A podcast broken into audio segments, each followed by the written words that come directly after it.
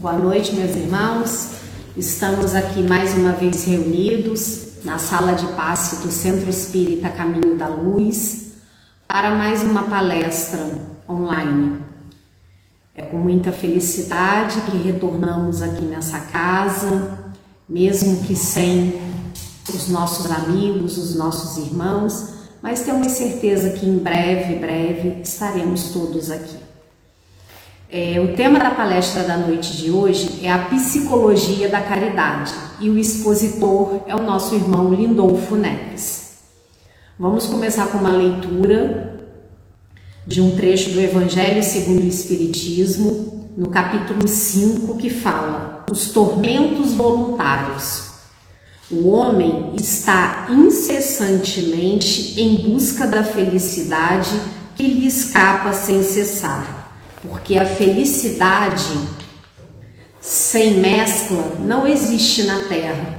Entretanto, malgrado as vicissitudes que formam o cortejo inevitável desta vida, poderia pelo menos gozar de uma felicidade relativa mas ele a procura nas coisas perecíveis e sujeitas às mesmas vicissitudes, quer dizer, nos prazeres materiais, ao invés de a procurar nos prazeres da alma, que são um antigozo dos prazeres celestes, imperecíveis, em lugar de procurar a paz do coração, única felicidade real deste mundo, é ávido de tudo aquilo que pode agitá-lo e perturbá-lo, e coisa singular parece criar propositadamente tormentos que não cabe senão a ele evitar. Vamos agora é, ficar em silêncio, com a nossa mente, o nosso coração sereno como disse aqui na nossa leitura de hoje, que possamos procurar a nossa paz de espírito. Senhor meu Deus, Mestre Jesus, te agradecemos imensamente pela oportunidade de estarmos aqui mais uma vez. É um momento de reflexão, de estudo, de aprendizado, que possamos sair daqui mais fortalecidos mais esclarecidos.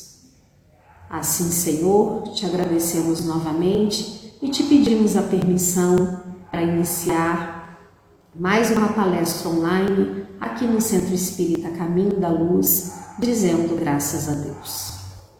Graças a Deus.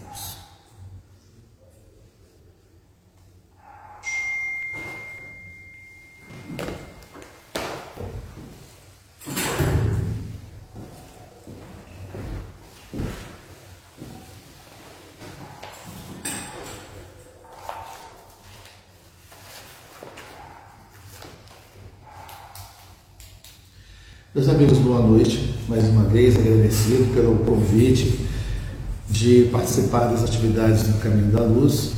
E hoje, como já foi anunciado, nós vamos fazer uma reflexão sobre o tema a psicologia da caridade. Lembrando que é um comentário de Emmanuel, faz parte aqui do livro da Esperança. O livro da Esperança, ele traz várias dissertações em torno da substância evangélica do livro Mestre para nós é importante, que é o Evangelho segundo o Espiritismo. Então, temos aqui a narrativa de São Mateus, no capítulo 7, versículo 12. Fazei os homens tudo o que queríeis que eles os façam, pois é nisto que consiste a lei e os profetas. E nós temos do capítulo 11, lembrando que o capítulo 11 do Evangelho, ele trata sobre a questão do amor ao próximo, capítulo 11. O comentário de Emmanuel está no item, item 6, melhor, item 4. Amar o próximo como a si mesmo, fazer para os outros o que quereríamos que os outros fizessem por nós. É a mais completa expressão da caridade, porque resume todos os deveres para com o próximo Não se pode ter por guia mais segura a esse respeito que tomado por medida do que se deva fazer para os outros, o que se deseja para si. Com qual direito se exigiria dos semelhantes mais de bons procedimentos, de indulgência, de benevolência, de devotamento, do que se os tem para com eles? A prática dessas máximas tende à destruição do egoísmo. Quando os homens as tomarem por normas de conduta, e por base de suas instituições, compreenderão a verdadeira fraternidade e farão reinar entre eles a paz, a justiça, não haverá mais nem ódios, nem dissensões, mas união, concórdia e benevolência mútua.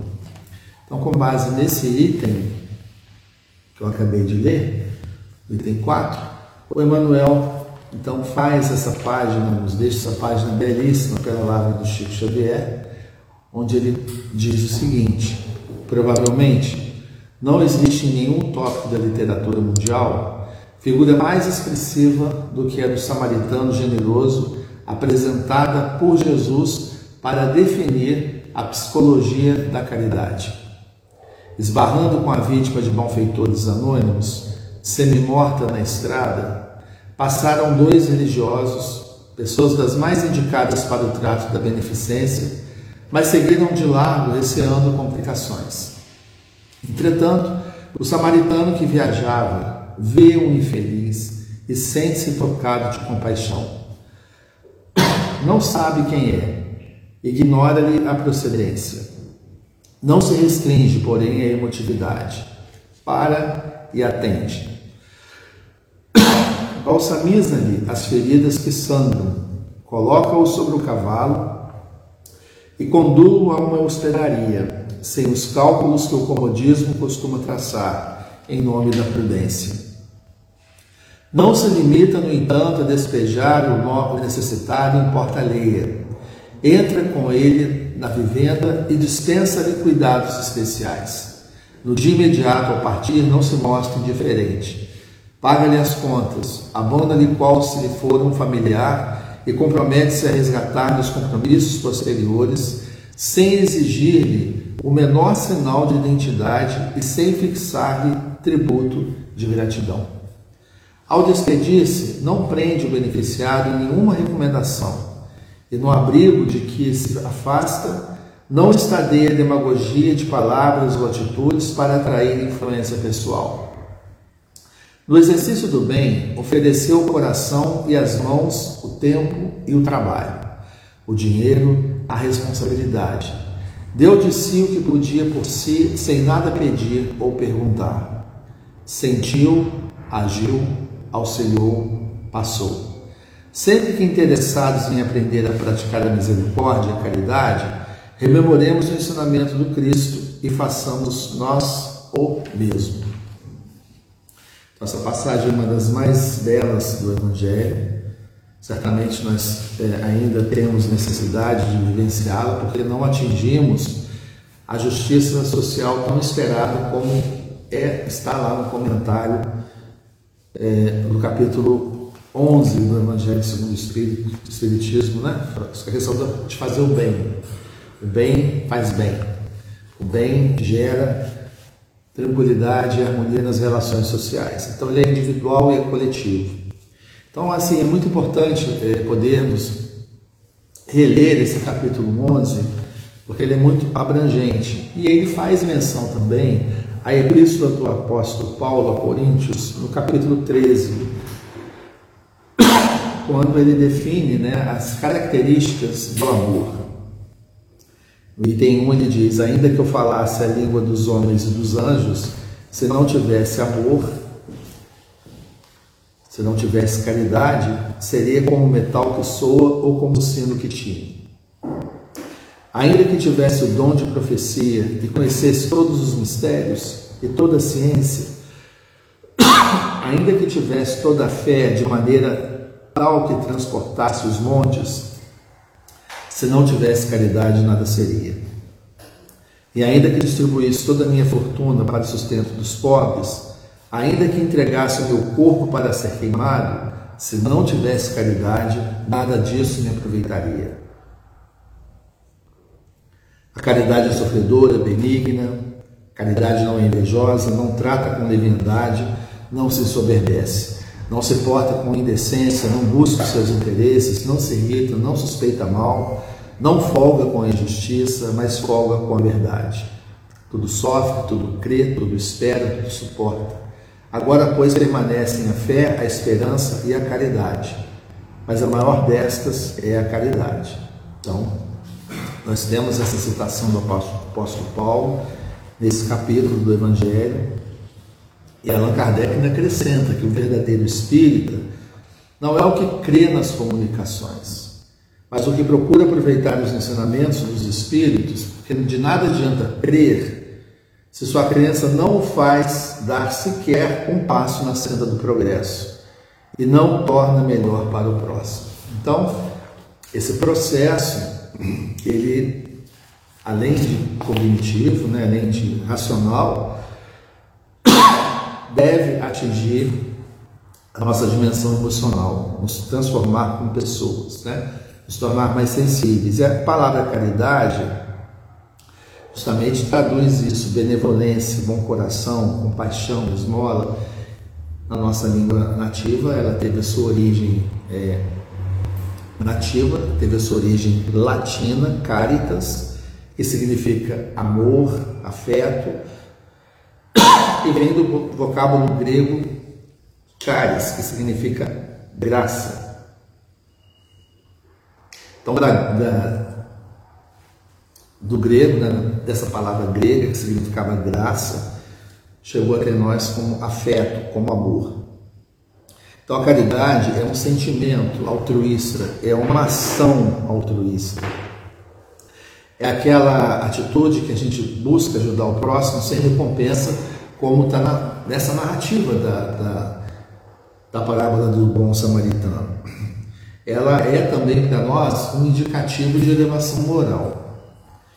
E aí nós temos inúmeras oportunidades de realizarmos esse, exteriorizarmos esse, esse, essa joia que nós todos temos, que é de expressão do amor, da compaixão, da benevolência, em qualquer tempo, em qualquer época, qualquer hora, porque passado dois mil, dois mil anos, com todo o progresso tecnológico que nós já temos, né, que vem gerando bem-estar, ainda encontramos essas dissonâncias, essas condições ainda ingratas, por exemplo, temos aí a necessidade de ajuda humanitária né, promovida pela ONU, por outras instituições, exatamente porque o egoísmo ainda prevalece na política né, de beligerância do mundo. E Kardec, como sempre, em todas as obras da codificação, qualquer uma delas, vai deixando claro a necessidade da caridade. Tem imprimir aqui um cartaz, olha, né? só para lembrar. Fora da caridade não tem salvação. Salvação de quê? Salvação do bem-estar, da segurança, da harmonia nas relações sociais. Então, o olhar do codificador era de que somente a educação transforma a sociedade. A educação transforma as pessoas, o conhecimento muda cada um de nós, se a gente muda, a sociedade muda. Então, é um, é, é um conhecimento que está internalizado é, pelas ações de bondade, pelo desenvolvimento intelectual e muito mais pela nossa mudança como ser humano, nos tornando humanitários, nos tornando receptivos diante da necessidade alheia. Então é um desafio muito grande. E aí ele chama a nossa atenção para que tenhamos na, na vida essa atitude de harmonia, porque é isso que vai garantir a segurança das relações sociais. Então, fora do bem, fora da honestidade, fora da ética, a gente vai viver em conflito sempre. E o próprio Chico dizia né, que se Kardec tivesse dito que fora do Espiritismo não há salvação, ele não seria espírita. Mas ele é muito claro, né? Escreveu: fora da caridade, ou seja, fora do amor, não há salvação. Não há outro caminho que nós possamos seguir que não seja dessa forma. Então Kardec deixa isso muito claro. E aí, é, é muito importante para todos nós buscarmos dentro das obras produzidas é, intelectualmente pelo codificador, especialmente na revista espírita, que nós vamos reconhecê-lo como um grande humanista. Muito importante conhecer a revista espírita. Foram várias obras, se não me falha a memória, uma década de produção. E nós podemos citar, por exemplo, na Revista Espírita de 1864, quando ele fez uma ação em benefício dos incendiados de Limoges. Pessoas perderam tudo no incêndio. Em 1865, eu não tenho aqui um mês, é, ele fez um outro trabalho direcionado aos pobres de Lyon e às vítimas da cólera. E 1866 ele, ele começa a pensar num projeto de Caixa Geral de Socorro e outras instituições para os espíritas, porque naquela época não existia previdência social, não existia um órgão como nós temos hoje. E se você tem é acometido por alguma enfermidade, você tira uma licença. Se você contribuiu durante o período X, se você aposenta, né? se você sofreu algum acidente, alguma enfermidade, alguma situação que te impossibilite de trabalhar, você tem aposentadoria aí por invalidez. Se nós temos aí é, situações de extrema penúria, miséria, deficiência intelectual, nós temos o LOAS, né, que são benefícios temporários. Nessa época, na França, não existia nada disso. Então, Kardec ele pensa no outro, ele enxerga o outro ele observa a sociedade, ele era um crítico dessas mazelas que existiam e que ainda, que ainda no contemporâneo, no mundo todo, a gente está vendo esses incêndios né, causados pelo, pelo egoísmo.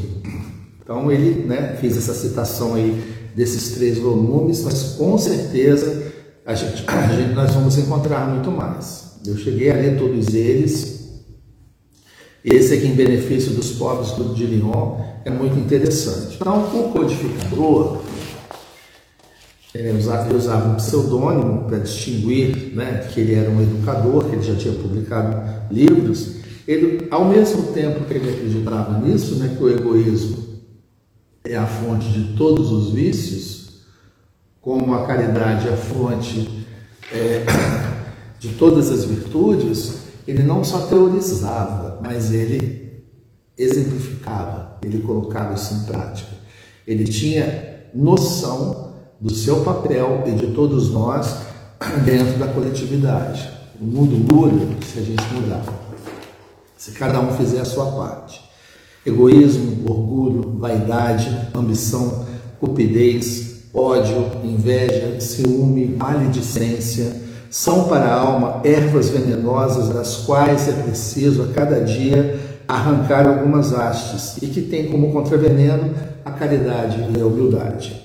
Então, são, né, tirei lá da página Kardec frases, né? Estudo para o Evangelho segundo o Espiritismo. Então, meus amigos, o nosso trabalho é um trabalho de reflexão constante, para a gente não se deixar levar pela vaidade, não se deixar levar pela arrogância não se deixar levar pela prepotência, porque bens materiais, fortuna, isso tudo fica aqui no mundo.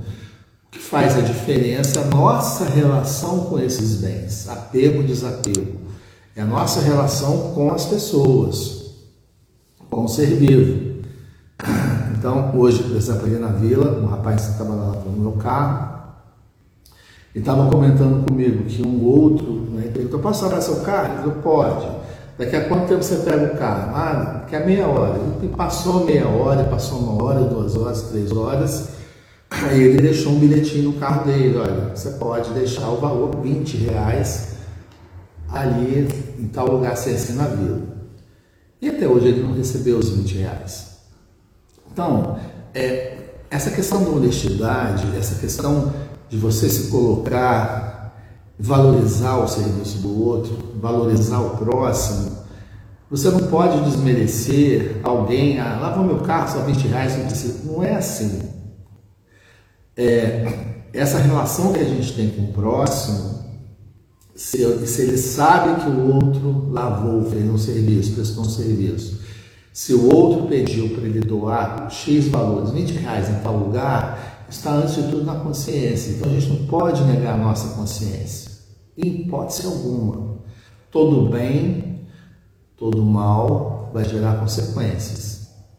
Nós temos uma obra de Humberto de Campos, que agora eu não estou recordando o título, mas é a história de um pão, onde um, um grande conquistador, que eu vou tentar lembrar o nome, ele promoveu né, tragédias na, nas guerras de conquista, né, a força bruta, a invasão de várias várias comunidades, a destruição, a usurpação de patrimônio eleito. Ele foi um, um, um sujeito terrível, um comandante é, altamente é, voltado para essa questão da conquista da, dos bens materiais através da violência da guerra. Mas, um determinado momento dessa sua trajetória nefasta, ele se condói de uma criança e dá-lhe um pão oferece um pão para uma criança. E mais tarde, quando desencarna e se vê no processo de violência dos que haviam sofrido toda a injúria que ele havia semeado, ele então vai para um umbral e, e fica um período longo resgatando, sofrendo os efeitos né, de todas as ações que ele criou de violência, ele recebeu a violência de volta até que em um determinado momento ele viu um facho de luz atravessando a região do umbral, que foi de uma pessoa que se recordou do momento em que ele doou um pedaço de pão para uma criança. E aí esse feixe de luz o resgata da região onde ele se encontrava, ele vai ao encontro de quem, de quem fez a emissão da prece e já era uma pessoa adulta, já era um homem maduro, essa criança trabalhava agora numa marcenaria, era marceneiro, já era um homem adulto, e a espiritualidade aproveita aquele momento do reencontro, onde ele é beneficiado com uma prece, essa lembrança que aquele homem velho tinha de quando criança foi né, recebeu esse pão, e aí ele se torna filho desse, desse marceneiro. Então ele recomeça, ele retorna, ele retoma a caminhada, a sua jornada evolutiva. Então, meus amigos, é, nós temos aí nessa passagem do bom samaritano que a gente deve literalmente vestir a camisa da caridade. Eu, por acaso, até tenho aqui, não sei se dá para ver. É o bom samaritano. Eu fiz uma camiseta, uma tela do Van Gogh, e aqui atrás está escrito: fora da caridade não há salvação. Então é importante a gente vestir isso na nossa alma, para que as pessoas nos reconheçam, para que as pessoas nos identifiquem. Não só as pessoas, não, os animais também, qualquer ser vivo. O animal, então, nos reconhece prontamente pela nossa generosidade, pela nossa, pelo nosso carinho, pelo nosso afeto, prontamente identifica quem é bom e quem não é. Vocês podem ter certeza disso. E, e essa questão de vestir, né, colocar na nossa alma, né? que isso vire uma, uma ação corriqueira, vire uma prática constante, nada mais é do que aquilo que o nosso querido Chico já dizia. Enquanto não trouxermos Jesus no coração, o homem não saberá o que fazer de si mesmo.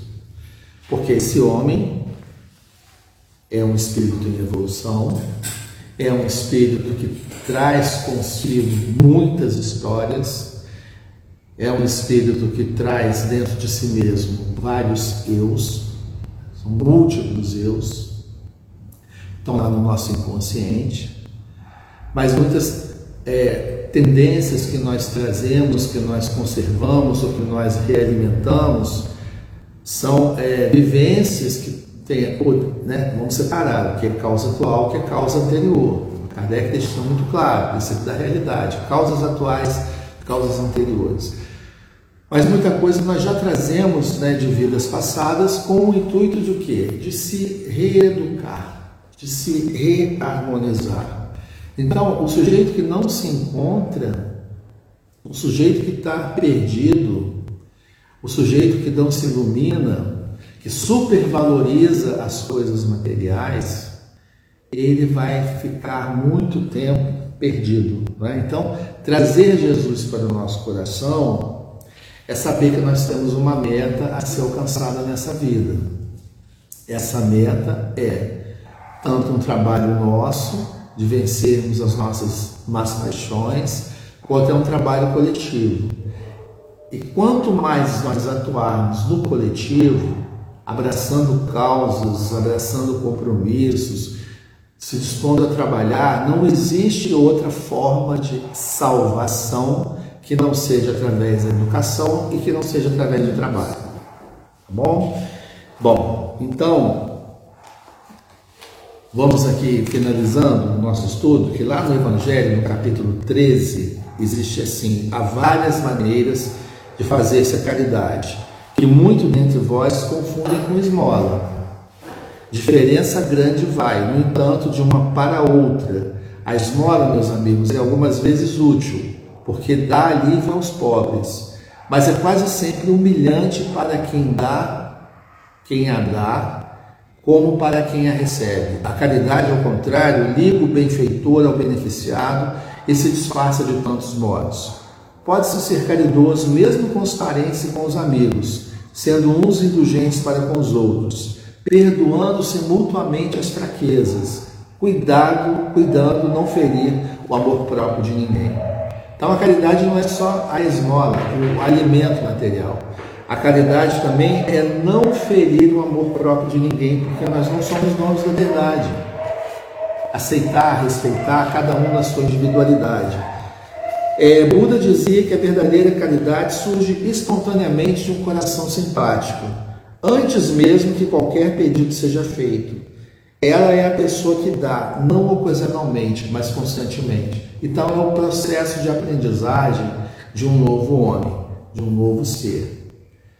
Essa prática, ela vai nos tornando espontânea, a gente não precisa da oportunidade para praticar o bem. Espontaneamente a gente vai lá, ajuda, faz o que a gente puder, estiver ao nosso alcance.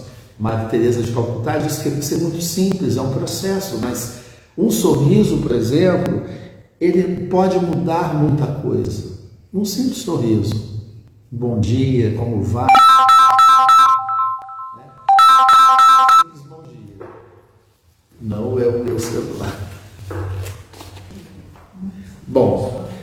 Finalizar, então eu gostaria de agradecer mais uma vez o importante não é o fim da jornada, é o processo da jornada. Nós precisamos uns dos outros. Nós não somos melhores do que ninguém. Quem era top veio ao mundo servir como exemplo, como caminho. É, eu convido vocês, quem puder, um dia lá no Museu Nacional de Belas Artes, que tem uma, uma tela de João Zeferino da Costa chamada A Caridade uma tela de 1872. Você dá para ver aí. Passar aquela foto não está muito boa. Então o que é que nós temos aqui? Ó, a mãe com a criança visitando uma, uma família carente. Quadro belíssimo. E existem várias outras obras na internet, inclusive de artistas colombianos, sobre a caridade. Então, meus irmãos, vamos colocar mãos à obra, vamos ter como exemplo o bom samaritano, vamos aproveitar as oportunidades que a vida nos dá. Aqui no Evangelho, no índice remissivo, nós temos várias passagens sobre a caridade. Temos é, uma que eu acho muito bacana, que é ler sobre o que é a caridade material, o que é a caridade moral. E essa é a proposta da doutrina espírita que a gente se renove, que a gente se transforme, que nós sejamos agentes né, da providência divina em favor de todos.